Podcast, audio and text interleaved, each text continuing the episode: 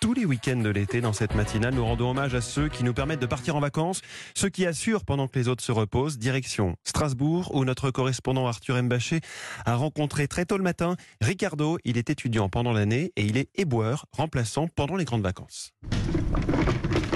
C'est un peu difficile pour moi euh, quand je viens à 5h30 euh, puisque euh, je connais pas les endroits, je sais pas où mettre les poubelles, où est-ce qu'on les cherche.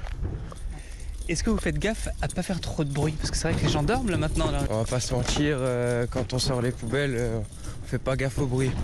Ça dépend. Si on est pressé, on fait pas trop gaffe et après, si on a un peu le temps, on essaye d'éviter de faire trop de bruit quoi.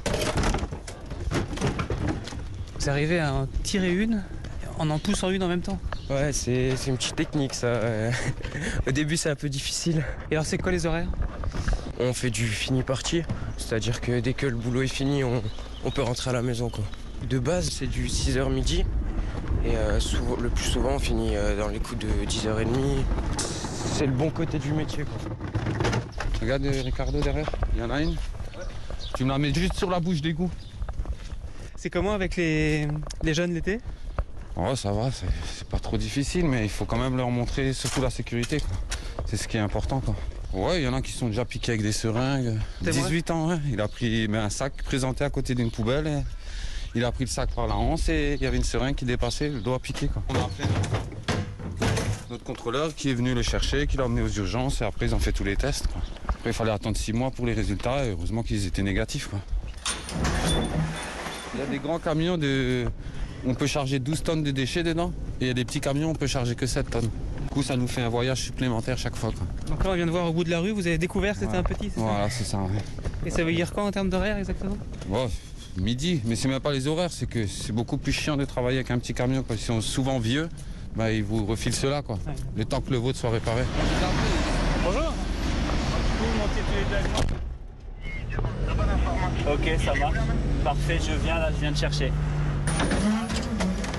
C'est comment de monter à l'arrière d'un camion poubelle Non, franchement, c'est cool. Ça rafraîchit l'été surtout. Avec un petit coup de vent. euh, Ah, il se débrouille bien. Il est, il est motivé. Au moins, il participe. Il y en a, ils sont là, ils regardent comment ça se déroule.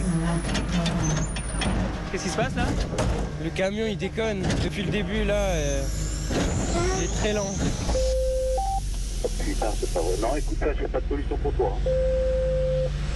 Ok, c'est pas grave, Christian, moi tu le sais, et puis on continue comme ça, il a pas de problème, on s'adapte.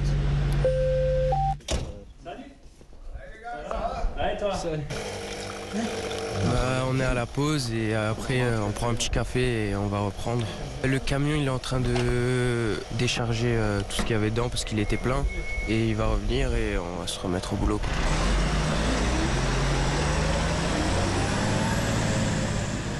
Reportage signé Arthur Mbaché à Strasbourg pour Europe.